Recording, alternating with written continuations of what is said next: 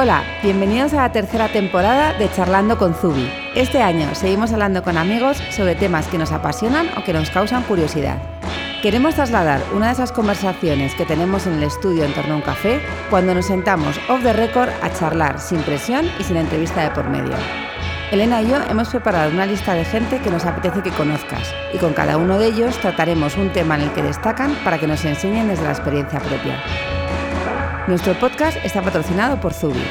Recuerda que en nuestro blog tienes este contenido siempre disponible y muchas más cosas que nos encanta compartir. Bueno, pues eh, sorpresa. Todos los años siempre, eh, cuando terminamos la temporada de podcast, hacíamos el típico eh, recap de lo que había pasado durante el año. Pero claro, este año ha sido tan atípico como cortamos de repente los podcasts por la pandemia, porque ya sabéis además que nosotros somos más de grabar en directo, o sea, de vernos aquí las caras, ¿no, Elena? Con quien sea. Sí, nos encanta tener invitados. Entonces, claro, nos hacía muy raro porque es que mucha gente ha grabado eh, a distancia y todo eso, que bueno, para sus podcasts, eh, como son más divulgadores, a lo mejor tiene más sentido, pero nosotros necesitamos tenerlos delante para conversar. Entonces, claro, este año se nos había quedado colgado. Entonces, la verdad es que esta vez eh, Elena, que es increíblemente con muchas ganas, dijo que teníamos que grabar un podcast, que eso ya me dejó totalmente fascinante, entonces no le puedo decir que no. Sí, sí, me... Aquí basta que me digan que no lo haga para que me entren las ganas y basta que me obliguen para que diga que no. siempre somos así. Lo que se llama una hermana pequeña que da por saco, por no decir lo otro. Entonces, bueno... Eh, la verdad es que ha sido una época tan convulsa para nosotros y que seguimos un poco metidos y, hemos hablado mucho, Elena y yo, durante este tiempo. A lo mejor al estar alejadas y tener un poco el trabajo, no estar metidas en la oficina o en el, estudio, nos ha dado para hablar como para ser un poco más metafísicas con todo esto, ver un poco nuestras vidas, hacia dónde van, de dónde vienen, qué es lo que queremos de nuestras vidas pasar a nuestro trabajo. Y la verdad es que hemos preparado unos puntos que queríamos comentar con todos vosotros, que es un poco nuestros aprendizajes de este año igual que hacíamos todos los años aprendizajes de podcast, pues un poco aprendizajes vitales del año y un poco también hacia dónde nos dirigimos. Sí, además eh, yo creo del año y también de los últimos seis meses que han sido pues eh, el año. Pues, sí, de este 2020 que parecía redondo que todos nos íbamos a acabar el mundo y de repente nos ha dado un palo el mundo que hemos tenido todos que rehacernos, repensarnos en toda nuestra vida, en nuestros negocios, en, en todo. Y, es que de ahí yo creo que todos y cada uno de nosotros, si nos paramos, sacamos tanto. Entonces, bueno, mm. decidimos que por qué no lo poníamos en común. Entonces, bueno, además esto es un poco para que en verano también un poco los que no pudisteis parar, porque también ha habido muchos que porque tenían niños, porque teletrabajaban, han pasado una época, la verdad es que eh, imparables, eh, y a lo mejor ahora es cuando van a parar un poco. Entonces, a lo mejor también a esos que no pudieron parar en su momento les sirve un poco estas reflexiones para hacer ese parón un poco tardío, pero que yo creo que les va a sentar exactamente igual que el, que el primer parón de los otros. O sea, yo creo que cada uno a su ritmo, ¿no? Es una de las cosas más importantes de todo es esto. Es lo más importante. Escúchate a, a ti mismo y elige tu ritmo. Bueno, Elena, pues ¿por qué quieres empezar? Pues yo quiero empezar por algo que, a lo que nos vimos obligadas un poco en el mes de marzo con todo el cierre y el confinamiento, que, de lo que yo creo que se está hablando mucho y tú y yo hemos hablado, y yo le llamaba un poco como el menos es más, ¿no? Todos de repente tuvimos que mega replegarnos en todas las áreas de nuestra vida, en el menos metros cuadrados en donde nos podíamos mover y andar, menos eh, empresa y menos actividades a las que ir, menos vida social menos muchas cosas. Y, cómo nos vimos obligados, pero realmente todo eso al final ha sido totalmente un aprendizaje para quitarnos cosas de encima que eran totalmente prescindibles y aprender a vivir con mucho menos y sacarle muchísimo más partido ¿no? a las cosas, a, lo poquito que hacíamos, que fuera como mucho, con mucha más profundidad, mucho más conscientes de hacerlo, pero en todo, desde hacerte un plato para cocinar a hacer una cosa en el trabajo, una actividad concreta, a, cualquier cosa, cómo la valorábamos, ¿no? Tú le llamas de otra manera, ¿no? En inglés un poco. Sí, hay un concepto en inglés que ahora está muy de moda que se llama downsizing, que es cuando la gente decide reducir su casa. Por ejemplo, hay, hay una serie, incluso en Netflix, que la gente pasa de vivir en casas enormes a mini casas. O sea, mm. eso quizás es el downsizing más, más radical. No sé si lo conseguirán a la larga, pero una cosa que dicen siempre los presentadores, que he visto un par de ellos que me hace mucha gracia, es que el downsizing no, no es solo de objetos. Es un poco que lo necesitas en tu vida, es un poco como que necesitas de repente un sitio pequeño, un sitio que te proteja. Muchas veces el estar en sitios grandes nos, nos, desprotegen ante muchas cosas. Y entonces este menos es más también eh, ha hecho que nos abracemos a las cosas que nos protegen y que nos sirven de, de que, de, o sea, de que de verdad nos, nos, nos abrazan. Entonces, quizás no es una cosa tanto como hacer limpia, que mucha gente eh, se, ha tomado esto como voy a hacer limpia de mi vida y de repente se han puesto a hacer bolsas de maricondos y de todo y cambios de general, En general, porque tú y yo ya lo éramos y ya no teníamos mucho más que tirar, no, era imposible seguir tirando cosas. Nosotros somos, la verdad, llevamos haciendo maricondos bastantes años, sí. pero, pero es verdad que en general la gente que nunca había hecho, claro, es que se le han echado sus cosas encima y te das cuenta que ni siquiera estando ahí todo el rato las estás utilizando. Entonces, Creo que todos también hemos hecho un poco de limpia, pero esto va mucho más allá. Esto realmente es un concepto de vida, es un concepto de vida en el que tienes que elegir mucho mejor qué es lo que quieres tener en tu vida, de forma que luego no tengas que hacer esos maricondos. Entonces, quizás esto ha servido para que todos elijamos lo que queremos tener en nuestra vida y ahora al salir hay veces que ves algo, pero ya sabes que no es para ti. Es una cosa rara. Antes quizás estabas en la dinámica y parecía que todo era para ti. Ahora lo ves y dices, no, esto ya decidí que no volvería a entrar. Entonces, bueno, ese downsizing, pues de cara también a empresas y todo, quizás ese menos es más que tú dices, mm. es, ha sido fundamental. Y nosotros os recomendamos a todos que os hagáis un menos es más y que indaguéis desde dentro lo que necesitáis. Sí, y desde Zubi también ha sido muy importante. Nosotros tuvimos que replegar también un poco expectativas y planes de acciones, eh, también reorganizar un poco el equipo, focalizando mucho a las personas en, la mayor optimización eh, de las tareas, la tienda se cerró, con lo cual necesitábamos mm. menos recursos. Entonces también nos hemos quedado como con un equipo reducido y concentrado. en el que por ahora nos sentimos infinitamente más cómodas. Bueno, es que el año pasado habíamos crecido mucho eh, con becas, eh, gente que venía a hacer prácticas. Entonces, a estas alturas del verano pasado éramos 10 Prácticamente, porque tuvimos justo antes de verano como un par de personas así haciendo prácticas con nosotros y tal, que a nosotros nos escriben mucho para para, para, aprender aquí un par de meses, tres meses y tal. Y la verdad que hubo un momento en el que incluso compramos, o sea, no nos cabíamos de mesas, de cosas, que estábamos como súper agobiadas, cogimos el espacio de al lado y tal. Y ahora ha sido un repliegue. La verdad, bueno, esas personas, es que con los contratos terminados, fue, fue como un poco circunstancial de verano. Sí, pero parecía como que a la vuelta íbamos a necesitar esa gente. Y ya a la vuelta de verano empezamos a ver que no hacía falta tanta gente y poco a poco durante el año no hemos sentido necesidad de volver a, meter más gente. O sea, no ha sido que nos llegamos a despedir a gente como locas para nada. Pero, y entonces, ahora estamos seis, el equipo es de seis, que lo vemos como muy sano, muy seis, ¿no? Sí. Y, y, cada una con sus tareas como muy definidas. Mm. En vez de que todas hagan muchas cosas, cada una hace lo suyo, muy centrado, que eso también es importante. Estamos un poco concentrando un poco las actividades en, en lo que mejor hacen las personas. Nosotros hablábamos con el equipo cuando volvimos mm. a, trabajar todas y ya un poco más tal, en que quería, o sea, es como simplificar mucho y que cada uno se dedicara a lo que mejor hacía, sin duda. ¿Sabes? Eh, te centras en esta gestión y en esto tal que eres lo mejor. Yo me voy a centrar sobre todo en el análisis de números y en tal. Mm. Mer, tú totalmente focalizada, que ya lo estuvo, comunicación y tal. Y, y estamos muy contentos como estamos funcionando, la verdad. Sí. Y eso ha sido un poco también mm. causado por todo esto, pero es un downsizing en toda regla. Luego, otra cosa de la que también nos hemos dado cuenta es que nos, nos viene muy bien eh, una cosa que es Elena, que, siempre pones unos nombres, deslocalizar para focalizar. si alguien entiende eso. Es un típico nombre empresarial, la deslocalización de las fábricas. Pero no, o sea, me refería un poco a, que es que nos pasa a todos. Cuando estamos en el día a día, en nuestra oficina, en nuestro sitio, en nuestro entorno, en nuestro tal, estamos muy viciados de muchas cosas, de mucho ruido, de mucho eh, estar enterándote de lo que está pasando en todos lados. Se lleva mucho el open space, todos trabajamos como en espacios relativamente abiertos y nos estamos como enterando y distrayendo con todo. ¿no? Y al final estás como en todo y en nada.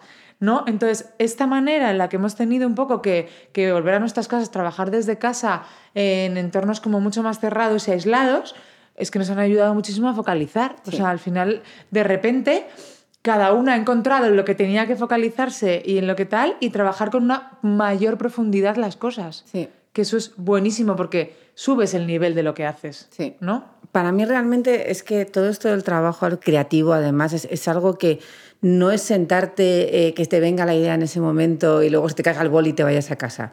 Para mí realmente es algo que, sobre todo la parte creativa, incluye el día entero cuando es tu propia empresa. Entonces, al final estar en un mismo sitio es relativamente poco creativo. Porque si solo veo lo mismo delante de mi cara todo el tiempo y mi única ventana al exterior es el ordenador, es muy difícil que pueda eh, inspirarme para luego ponerlo en marcha. Entonces, para mí, por ejemplo, esto de deslocalizar para focalizar es que muchas veces, bueno, a mí me pasa, lo he muchas veces, que cuanto más ruido hay fuera, más me centro. Entonces, el salir de aquí y ver otras cosas me ayuda de repente a centrarme mucho en algo que me interesa en ese momento. Y un poco sin el estrés de una llamada o de un mail. Entonces, a mí me ha servido mucho para, además, unir un poco más vida y trabajo de una forma como más coherente. O sea, ahora ya fluyen uno con el otro. No me agobio. Nosotros estamos muy, muy, muy obsesionadas desde que empezamos a ir a Los Ángeles con el fluir, ¿no? es un objetivo vital de las dos. O sea, el que tu vida y tu trabajo fluyan de manera totalmente solapada, pero, pero no agobiada. Y es lo que sentimos que la gente hace en Estados Unidos. En Estados Unidos la gente como que nunca desconecta de trabajar, pero porque el trabajo es su vida, son gente que siempre se están, mm. si tienen una empresa, si tienen un tal, siempre se están vendiendo, siempre están haciendo relaciones, pero de una manera muy relajada, sin sufrirlas, mezclan su vida privada en medio eh, y tal. Cuando entrevistábamos, hacíamos podcast a, algunos empresarios de allí, a Joan on Third, ¿te acuerdas, Mer? que tiene un negocio de, dos eh, tiendas de alimentación, restaurantes. Sí, sí, tiene cuatro ya y tal, maravillosos. Es una señora mayor que ya tiene nietos y tal. Y cómo fluía, ¿no? Estaba trabajando desde prontísimo por la mañana, pero ahora me voy a ver un partido de mi nieto que le veo jugar y luego volveré otro rato. Esa manera un poco que yo creo que en España, pues evidentemente tenemos trabajos un poquito más estancos y me estamos a salir a tal hora para irme a hacer la parte de ocio.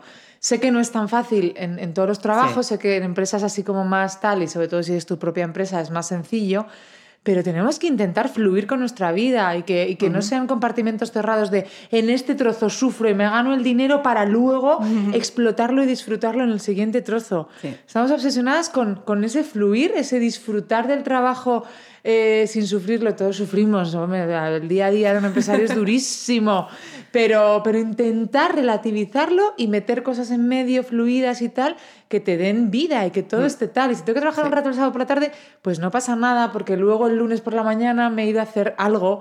Y, y es muy difícil, ¿eh?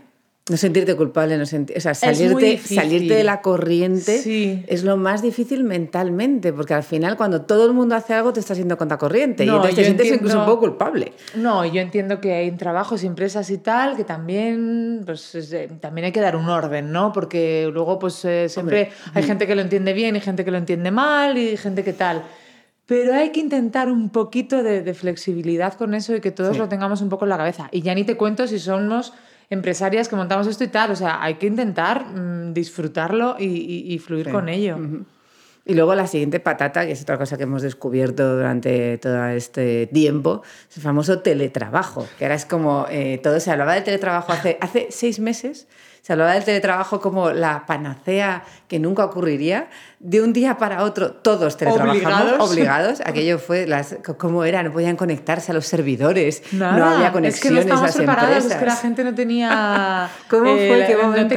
bueno, nosotros sí. Nosotros estábamos preparados. Sí, pero la gente no tenía ni una mesa para trabajar en casa porque nunca había tenido que, iba siempre a la oficina tal y no había espacios para nada de, tal. Eh, todo el mundo en sus mesas de la cocina, en sus huecos encerrados en su dormitorio, que se han comprado, han debido comprar mesas pequeñitas de, de, tal que han vendido todas las marcas de tal para, para poder encontrar un sitio para trabajar. ¿Es bueno o malo el teletrabajo? Pues, pues hemos pasado por fases, la verdad. O sea, yo creo que es bueno tener esa opción siempre. Mm. Para mí es algo complementario al trabajo presencial. Creo que eh, nosotros hemos llegado a la conclusión de que hay que hacer un equilibrio.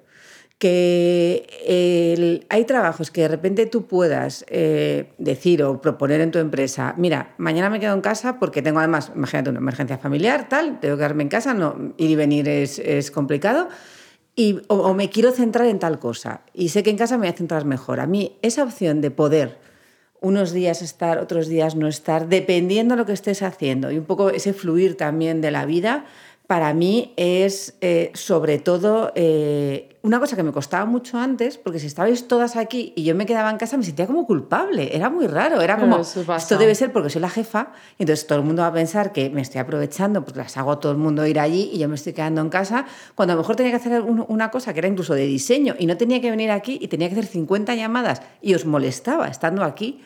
Y, y, en mi casa no molestaba a nadie. O sea, era una cosa como que yo me estaba pues yendo a otra oficina. Pero incluso yo me sentía mal y de repente, claro, con esto he decidido que no voy a sentirme mal, que tengo que hacer cosas fuera porque tengo que hacerlas y que al final estar en el taller o estar en otro sitio eh, es importante. Y luego también he encontrado como unos nuevos ritmos, que eso también de teletrabajo y presencial, que lo, que lo he contado alguna vez en los vídeos, eso de que me gusta hacer la comida. Jamás lo pensé, que me va a gustar hacer la comida. En la, con Elena no lo he conseguido, no le gusta hacer la comida. No me gusta hacer la comida. no, cada uno encuentra sus cosas. Entonces, de repente, me gusta hacer la comida. Entonces, me gusta hacerme la comida a la una y media del mediodía. Entonces, yo a la una y media quiero estar en casa. Esté por la mañana aquí en Zubi o no esté, me voy sin pereza a irme y luego ya sigo trabajando en casa. O sea, esa flexibilidad para ir y venir que te da el poder teletrabajar y que te da, obviamente nosotros sí teníamos un servidor preparado para ello, todo el mundo ya trabajábamos en, en remoto realmente con sus ordenadores, nadie tenía información en su ordenador, entonces claro, simplemente el día que pasamos a teletrabajar en casa, llamamos a nuestro informático que se dedica a todo esto, eh, le preguntamos, ¿está todo ok? ¿Nos podemos ir? Y dijo, bueno, creo que hay un ordenador que no, no os preocupéis, le doy acceso desde no sé qué. Y ya estamos todos trabajando en casa. También es verdad, nosotros superamos esa barrera que tiene mucha gente eh, de la informática, nosotros ya la teníamos superada. Hmm. La verdad que eso fue porque nosotros decidimos cerrar antes que nadie de la noche a la mañana, ese famoso día 11 ya estábamos mm. tal, juntamos aquí a todo el mundo y, fue como, ya había varios que ya habían trabajado desde casa, mm. había alguna persona nueva que no, y enseguida es que a las 24 horas de estar en casa ya todo el mundo estaba conectado, los que no podían o tal o que tenían algún problema de red. Y ya todo el mundo estaba pudiendo trabajar desde allí y ese principio, pues la verdad que fue súper rápido, que, que, siempre da miedo un poco la parte tecnológica mm. y lo conseguimos. Pero bueno, suscribo todo lo que dice Mer, que yo me he dado cuenta, o sea, al principio de repente cuesta como quedarte en casa y, tal. Luego hemos pasado, yo he pasado una fase en la que decía yo no voy a volver y mira que los me conocéis sabéis que vivo además muy cerca de Zubi que es como eh, pues es que estás al lado es que esto es lo mismo moverse o no moverse. Pero dije es que yo estoy aquí tan a gusto y tal pero luego ahora estoy sintiendo la necesidad y de hecho estamos viniendo mucho más de volver un poco a conectar con esto y hacer un poco una cosa híbrida, pues a lo mejor si tenemos pues hacer reuniones aquí y tal y juntarnos o recuperar las reuniones de equipo que para mí son tan importantes que lo sabéis de todas las semanas, vernos las caras, poner en común, hablar de los problemas que hay, de las soluciones y demás.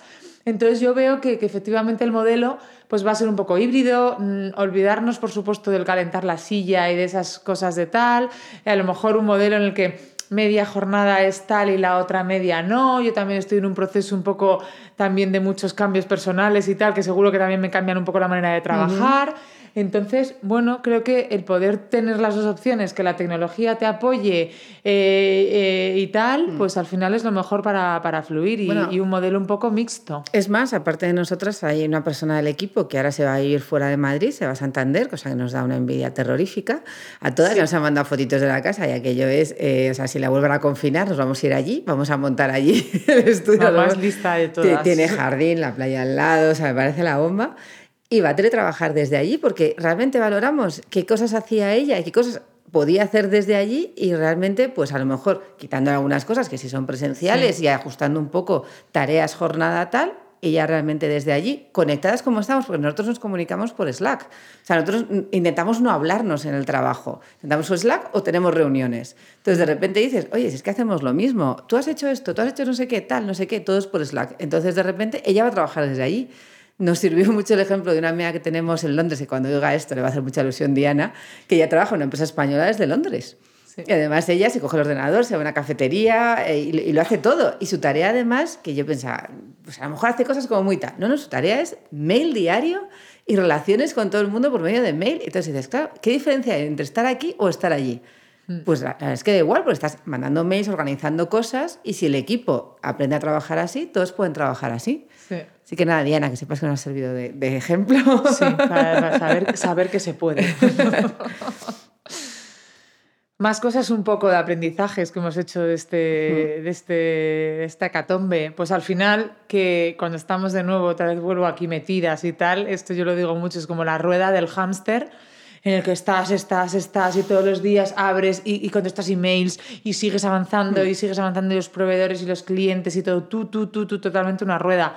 Pero que necesario es muchas veces que te paren, Sí. para, pero que te paren, lamentablemente este ha sido uno de los golpes Sí. y los parones más fuertes que se pueden tener, pero que te paren para que te replantes un poco todo. Nosotros llevábamos unos meses, la verdad, antes de todo esto, no muy buenos, un poco como de vorágine. Sí, todo, cierto. pues desde que lanzamos la ropa, lo sabéis, es muy complicado y estábamos como, pues como una vorágine de no poder parar, de no poder bajarnos de la rueda y esto nos ha ayudado a bajarnos, a repensarlo todo y a, y a reinventarnos con una manera de trabajar distinta y una manera de hacer las cosas y eligiendo lo que queremos, volviendo a pensar en lo que nos gusta y, y- y trabajando de otra manera. Y eso no lo hubiéramos hecho si esto no se para.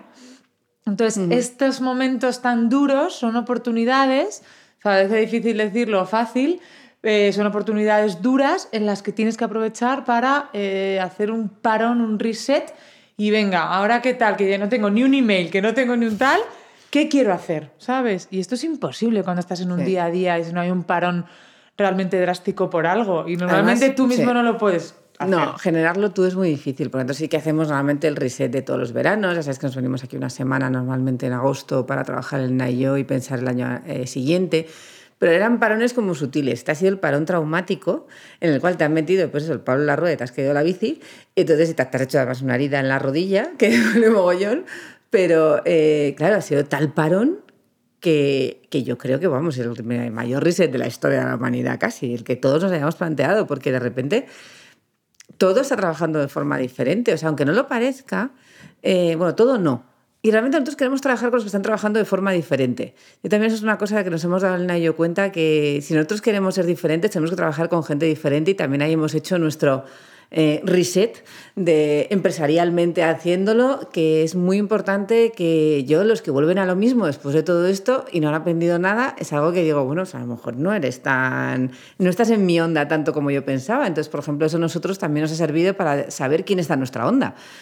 Porque si nosotros queremos ir en una dirección y no nos sigues, pues a lo mejor no puedes ir en... est- Estamos en, en diferentes películas, tienes que trabajar con otra gente y yo con otra gente. Entonces, esto- ese reset también ha sido de todo eso. También es verdad una cosa que dice Elena todo el tiempo, que es imposible crecer mucho sin un poco de caos.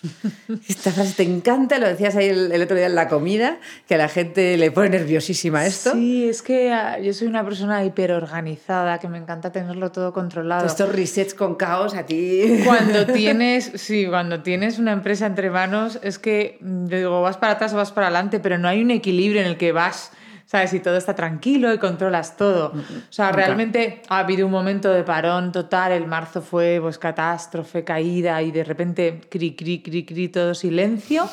Pero en el momento en el que nos, nos dimos la vuelta, cogimos el toro por los cuernos, empezamos a, tenemos el online, vamos allá, vamos a comunicar, vamos a tal, seguimos aquí, no podemos dejar esto perder y tal, pues empezó otra vez un poco la, la rueda a funcionar. Y, Bueno, en y cuanto nos que- escuchamos, porque realmente Sí. no hubo un plan desde el día uno. no hubo un plan. No, hubo un plan. O sea, Elena y yo nos fuimos cada a nuestra casa y era, Hicimos al, día salió. siguiente me apeteció hacer un vídeo y al siguiente me apeteció hacer un vídeo y a Elena le apeteció meterse con unos números que tenía ahí pendientes y le apeteció hacer otra cosa y entonces empezamos las dos como, además como desincronizadas, pero al mismo tiempo como sintiendo lo mismo. Sí, me un poco comunicando y yo reorganizando Sí. y dándome cuenta de las cosas prescindibles, no prescindibles, las importantes. Y de repente estábamos súper alineadas en cómo había que hacer las cosas. Solas las dos, con una comunicación así muy fluida, muy ágil y muy concentrada. Sí. Y de repente funcionaba bien. Entonces, dentro del caos encontramos nuestra parcelita para crecer desde el caos. Sí. O sea, para mí el, aprendizaje es que tienes que abrazar ese caos. Es muy difícil. Es como cuando te dicen, que me encanta lo de, abraza lo negativo que tienes. Tienes que querer tu lado oscuro. Y tú estás ahí como, "Ah, lado oscuro, si soy terrorífica, si soy odiosa. No, pues también hay que quererlo, hay que aprender a quererlo para eh, sa- sacar cosas buenas de ellos. Si no, si no te gusta verlo, lo tienes ahí metido en un cajón el caos, nunca vas a sacarle nada. Entonces, bueno, es como la, famosa entropía del universo en química, que, que realmente la, la- la entropía solo crece. Es imposible que decrezca, entonces asúmelo. Solo va a crecer. Sí, y, porque, y al final, porque crecer implica un poco de caos, implica un poco de, de, de, de mm. gusanillo, de adrenalina, es, es, imposible. O sea, no puedes estar creciendo, fenomenal, llevando la empresa tal, si no hay un poquito de eso, porque eso son las cosas nuevas que salen, las nuevas oportunidades, y todo eso lleva adrenalina y caos implícito. Entonces, bueno, pues ahora llevamos dos meses bastante ya adrenalínicos y tal, con toda la puesta en marcha que siempre llevamos a Julio así agotadas de, de madre mía, la locura. Pero aún así hecho, hecho a nuestra manera, con el reset hecho, con las cosas prescindibles quitadas y centradas un poco en lo que tal. Y eso así se lleva mejor. Sí. sí. Otra de las cosas fundamentales que hemos descubierto nosotros y que además Elena lo ha descubierto doble, porque además eh, intentado hasta mudarse de casa en plena pandemia, es que nuestra casa es nuestro templo más que nunca. Eh, entonces vivíamos todos de una forma eh, y de repente nos dimos cuenta, como tú has dicho antes, que te faltaba una mesa para trabajar. A Elena, por ejemplo, le faltaba una mesa para trabajar, porque ellas son muy de hacer las cosas de otra forma tal, y de repente le faltaba una mesa se tuvo que bajar aquí abajo a llevarse una mesa a casa mucha gente no le daba toda importancia a lo que era su casa. Pues al final eh, vivo aquí, pues oye, con mis cuatro muebles y al final cuando me lo paso bien es cuando estoy fuera. Un poco lo, que decía Elena de me mato ocho horas en algo que tampoco me emociona para luego sacarle todo el partido a las siete que estoy fuera. Pues mucha gente hacía eso también con su casa. Pues mi casa vale cualquier cosa porque luego el dinero ese me lo guardo para cuando voy a cenar, cuando voy a tal. De repente nos cortan todo ese grifo y nos encontramos en una casa que tampoco nos gusta mucho, que no está preparada para vivir en ella porque era con los restos que íbamos encontrando o pues me voy a esta tienda, me compro tres cosas y me da igual, ni siquiera pegan, pero como no estoy en casa, tampoco lo veo mucho. Y de repente nos han obligado a enfrentarnos a nuestras casas y a objetos que no nos gustan. Entonces, yo creo que también es un aprendizaje porque yo creo que la casa tiene que ser más nuestro templo. O sea, tiene que ser un lugar donde nos sentamos, lo que decía antes, nos estamos abrazados. Entonces yo creo que mucha gente se ha dado cuenta de ello y que tiene que ser un espacio multidisciplinar. Es un espacio donde tienes que hacer deporte, es un espacio donde tienes, aunque luego también hagas cosas fuera, pero creo que esto nos ha venido bien para pensar hacia adentro y hacia afuera. Que tiene que haber una vida en ambas direcciones, mm. no solo en una. No solo puedes vivir hacia afuera, ni creo que tampoco puedes vivir solo hacia adentro. Pero entonces el vivir hacia adentro, hacia afuera y mezclar esas cosas, porque era como ese drama cuando llueve y la gente dice, es que no puedo salir a correr porque llueve. Bueno, pero a lo mejor tienes un espacio en casa donde puedes hacer una clase de yoga. Es que la gente se encontró que no tenía ni dónde hacer una clase de yoga. Estábamos todos encontrando huecos de cualquier de las, todas las esquinas que podíamos y tal, huecos para trabajar, huecos para hacer deporte, es que al final... Y luego intentar aprovechar los metros cuadrados de nuestras casas al 100%, o sea, había gente que tenía habitaciones clausuradas porque era como donde voy metiendo las cosas. Y de repente se encontraron que qué bien estaría esa habitación, un despachito. Entonces yo creo que también ese descubrimiento de nuestras casas también lo tenemos que trasladar y hacer un poco ese repensar también nuestra vida porque al final donde vivimos es mucho más importante de lo que creemos. O, ese famoso de no tengo terraza que debe ser como... Parece ser que ahora ya todas las constructoras de tal no se va a hacer una casa sin terraza. Es impresionante. Pero es que al final gente que había metido las terrazas se quejaban de no tengo un sitio donde salir y que me dé el aire. Dice, tengo tres niños que están insoportables. todos los niños subidos a los alféizares, a las ventanas, ahí casi como descolgados, para tener una pierna afuera. O los padres decir, podemos salir aquí fuera, ponernos un vino, y los dejamos encerrados ahí dentro. Y era como, no había un sitio para hacer eso.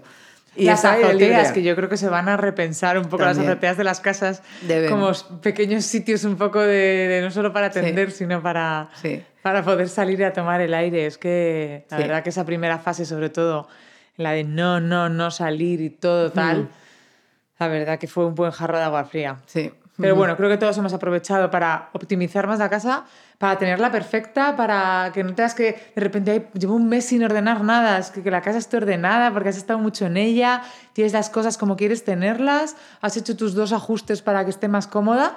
Hijo, eso es una maravilla haber poder tener esa oportunidad. Totalmente. Porque ahora todos estamos más a gusto. Sí. Como otra cosa muy importante que también te das cuenta cuando pasa una cosa grave, que está relacionada con la salud y tal, es lo importante como era lo que, lo que, las cosas que más nos importaban en ese momento, que era que tu familia estuviera bien y que la salud al final es lo más importante, ¿no? Y que estamos pensando todo el día en los 28 millones de problemas de, tal, pero que cuando te quitan la salud, que tu familia, que todos estén bien y tal, y cómo, pues es que es la prioridad de la vida. Es que sin salud no hay nada, nada, nada. y, tu familia y tu núcleo familiar, cuando ya lo ves todo reducido, ya no puedes hacer planes, amigos, no sé qué, como lo más importante era hablar con tu madre y con tu padre, que estuvieran bien, con tus hermanos y con tu núcleo más cercano. Tampoco te ponías a hablar con 28 millones de personas, pero que esos estuvieran bien y preservar la salud de, ti y de, y de, los demás. Y, y cómo todo lo demás pasa en segundo plano y solo es eso. ¿sabes? Mm. Al final la vida. Sí, yo, yo creo que además ha sido eh, duro la sensación de no haber estado cerca de muchos de ellos. O sea, en, en ese momento también te planteas eh, un poco dónde estás, dónde vives, cuánto les has visto antes, cuánto les quieres ver a futuro. Un poco eh, por primera vez que no nos podíamos tocar con la familia, estaban enfermos. Nosotros hemos vivido, ya os lo contamos, nuestro padre estaba ingresado y nadie podía ir a verle, ni nuestra madre, ni nadie, y además estaba en otra provincia. Y entonces era muy duro porque nuestra única forma de comunicarnos era por teléfono y hablar los minutos que él quería también hablar, porque obviamente estás ingresado con, pues, pues, pues, pues, con COVID además y pues estás con una neumonía, no puedes hablar bien, te están medicando mucho. Y entonces eh, yo ahí me sentía totalmente eh, como eh, aterrada.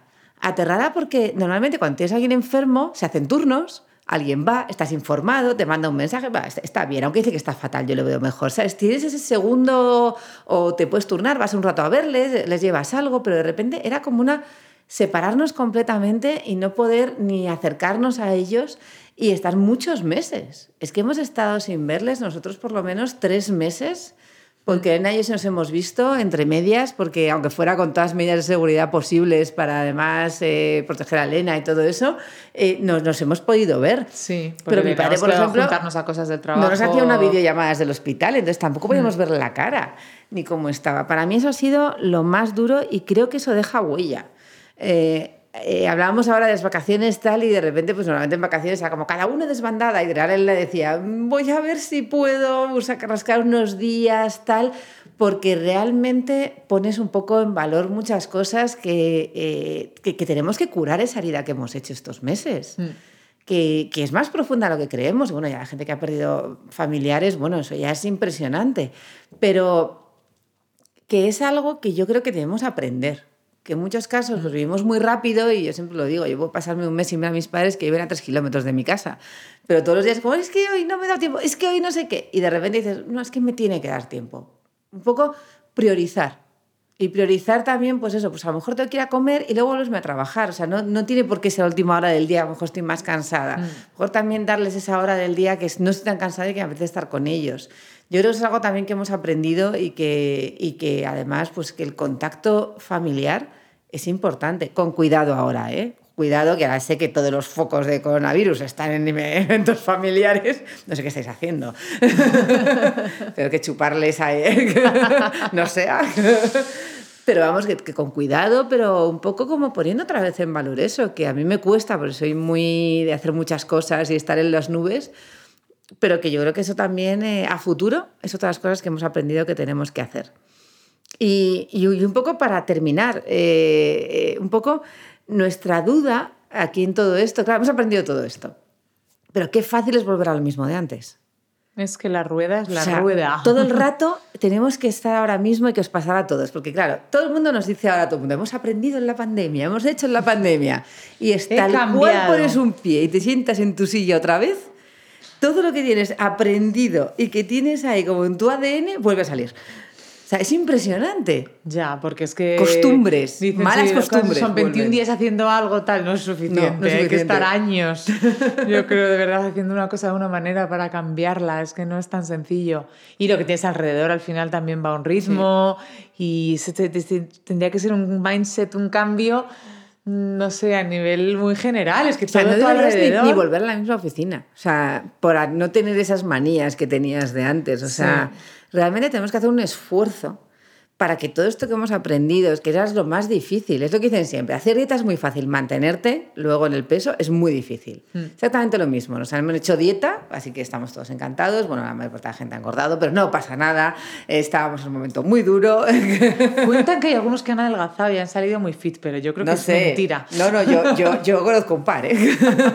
Estamos muy cerca, ya han salido de la pandemia con 16 kilos menos y eso me parece la bomba. Pero son los menos, son los no os preocupéis. No os preocupéis, ¿eh? ¿Eh? O sea, son muy pocos. Nosotras no. Son, son muy pocos y se ocultan en las sombras todavía para que la gente no les pegue. Pero ahora lo difícil es esto, es mantener estas enseñanzas y un poco, yo os recomendaría que hicierais vuestra hoja de enseñanzas, la pongáis en la pared, ahora me, me voy a la autoayuda, me voy a gurú de autoayuda, y, y que la releáis todas las mañanas. O sea, o por lo menos eh, intentad o tener un partner como yo tengo a Elena, que cuando veo que se le está yendo la pinza a lo de antes, le digo, ¿te acuerdas que dijimos que no íbamos a hacer eso? O sea, un poco apoyaros en alguien, que os recuerde de vez en cuando, cuando estéis otra vez entrando en la rueda, que te diga otra vez, ¿te acuerdas que dijimos que eso no lo íbamos a hacer? Y de repente sea, ah, es verdad, dijimos que no. ¿Y qué hacemos? O sea, un poco sed más conscientes de lo que hacemos, que quizás eso es lo más complicado del mundo, ser consciente de lo que haces y, y un poco lo que has aprendido. Oye, que ya hemos aprendido por lo, por lo malo, o sea, hemos aprendido a, a lo Sí, bestia. Y no lo apuntar lo que perdamos. dice Mer, cosas que, que has empezado a hacer y que te han encantado, sigue haciéndolas, intenta seguir haciéndolas. Mm. Pues empecé a meditar o a hacer media hora de yoga en, una, en la esquinita de mi casa de tal. No lo pierdas. Si Mm. te daba alegría, piensa en esas cosas que nunca habías podido hacer y que has empezado a hacer y te, y te encantan, pues es que no las dejes atrás. Es Mm. que son los pequeños placeres de la vida que, que te dan felicidad. Y nada, nosotros ahora ya nos vamos de, nos vamos de vacaciones. Qué positivismo el nuestro. Este año las vacaciones so- son distintas. Obviamente, eh, nosotros no, no- no- no vamos a veranear como veraneábamos siempre, el equipo sí. El equipo va, va a veranear, que yo también creo que es el que se lo han ganado este año. Sí. Eh, el estrés que se ha pasado con todo ha sido alto. Y nosotras, en cambio, lo que vamos a hacer, en cambio, es un poco al revés. Vamos a ir como ir y venir, eh, trabajar un poco, tal, luego juntarnos como siempre hacemos en agosto. Eh, yo además voy a hacerme ahí una organización que me he preparado, que, que ya te contaré, Elena, en el orden que voy a hacer las cosas, eh, que por supuesto siempre terminan con una presentación a Elena de las nuevas cosas que quiero hacer. Un PowerPoint. Un PowerPoint. Eh, y, no, y no sé si así hasta compartirlo en redes sociales, lo que voy a hacer, digo, eso puede molar mucho. Pero vamos, que Estarán deseando. que, que lo vamos a hacer un poco diferente también nosotras este año, es un año diferente y lo vamos a plantear así, un poco cuidarnos, cuidar a los que tenemos más cerca y mirar más hacia adentro. Este, No irnos muy este descanso, lejos. no irnos muy lejos. Efectivamente, como más. Nosotras, no irnos muy lejos, nosotras. No irnos muy lejos, antiviaje Zubi, esto es rarísimo. Pero bueno, estar como más cerquita, con viajes más cortitos y pequeños shots de descanso, pero con calma, la verdad. Yo creo que mucha gente está un poco en ese mood también y tampoco eh, está la, la cosa como para, Sí. para grandes tal, pero bueno, seguro que volveremos a irnos lejos, ahí poco, poco a poco. Así que nada, eh, terminamos este podcast de cierre del año, cierre de la temporada, temporada 3. Es impresionante, tres temporadas. O sea, el día que hicimos el primer podcast y te llego a decir que hacer tres temporadas, me mandas a la porra. Ni me lo podía imaginar. Y bueno, es un cierre atípico, es un cierre, bueno, como siempre con nosotras. Y ya estamos preparando la siguiente temporada, pero un poco también queremos darle una vuelta, porque después de tres años yo creo que merece la pena darle un poco de Siempre vuelta. hay que dar una vuelta a todo. Un poco de temáticas, un poco de tal, centrarlo a lo mejor en diferentes cosas y que, y bueno, eh, que sepáis que volverá el podcast, que nos preguntáis muchísimo. Volveremos en septiembre, octubre, más o menos cuando empecemos a cuadrar entrevistas. Ya tenemos un par de ellas un poco pensadas para arrancar el año. Y, y nada, os, os- os animamos a que disfrutéis. Este verano es para disfrutar, pero disfrutar también un poco, eh, como os decíamos, eh, reseteando, Con pensando qué queremos tener cerca y qué no. Y, y así a la vuelta seremos personas nuevas y si nos vuelven a meter en casa diremos, no pasa nada, lo he preparado todo ya. Efectivamente, ya nos va a pillar como la primera vez. Pensemos que ya tenemos el mat de yoga comprado y la mesa y de la trabajo. mesa de trabajar. Así que Nos, no ha quedado, nos ha quedado Teletubby total. Parecemos epiblas. pues nada, No que pasa nada. un beso enorme, que disfrutéis muchísimo. Nosotros haremos lo mismo y nada, nos vemos por Instagram y, Feliz verano. y feliz verano a todos. Hasta luego. Adiós. Muchas gracias por habernos elegido de nuevo para pasar un rato de tu tiempo. Para nosotras también ha sido un placer enorme pasarlo contigo. El equipo del podcast de Zubi, capitaneado por Elena y por mí, con Patti en fotografía y Sergio en sonido, esperamos haber estado a la altura.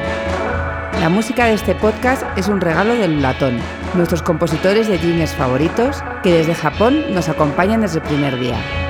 Si te ha gustado y crees que le puede gustar a otros, compártelo. No hay nada mejor que recibir un regalo porque alguien se acuerda de ti.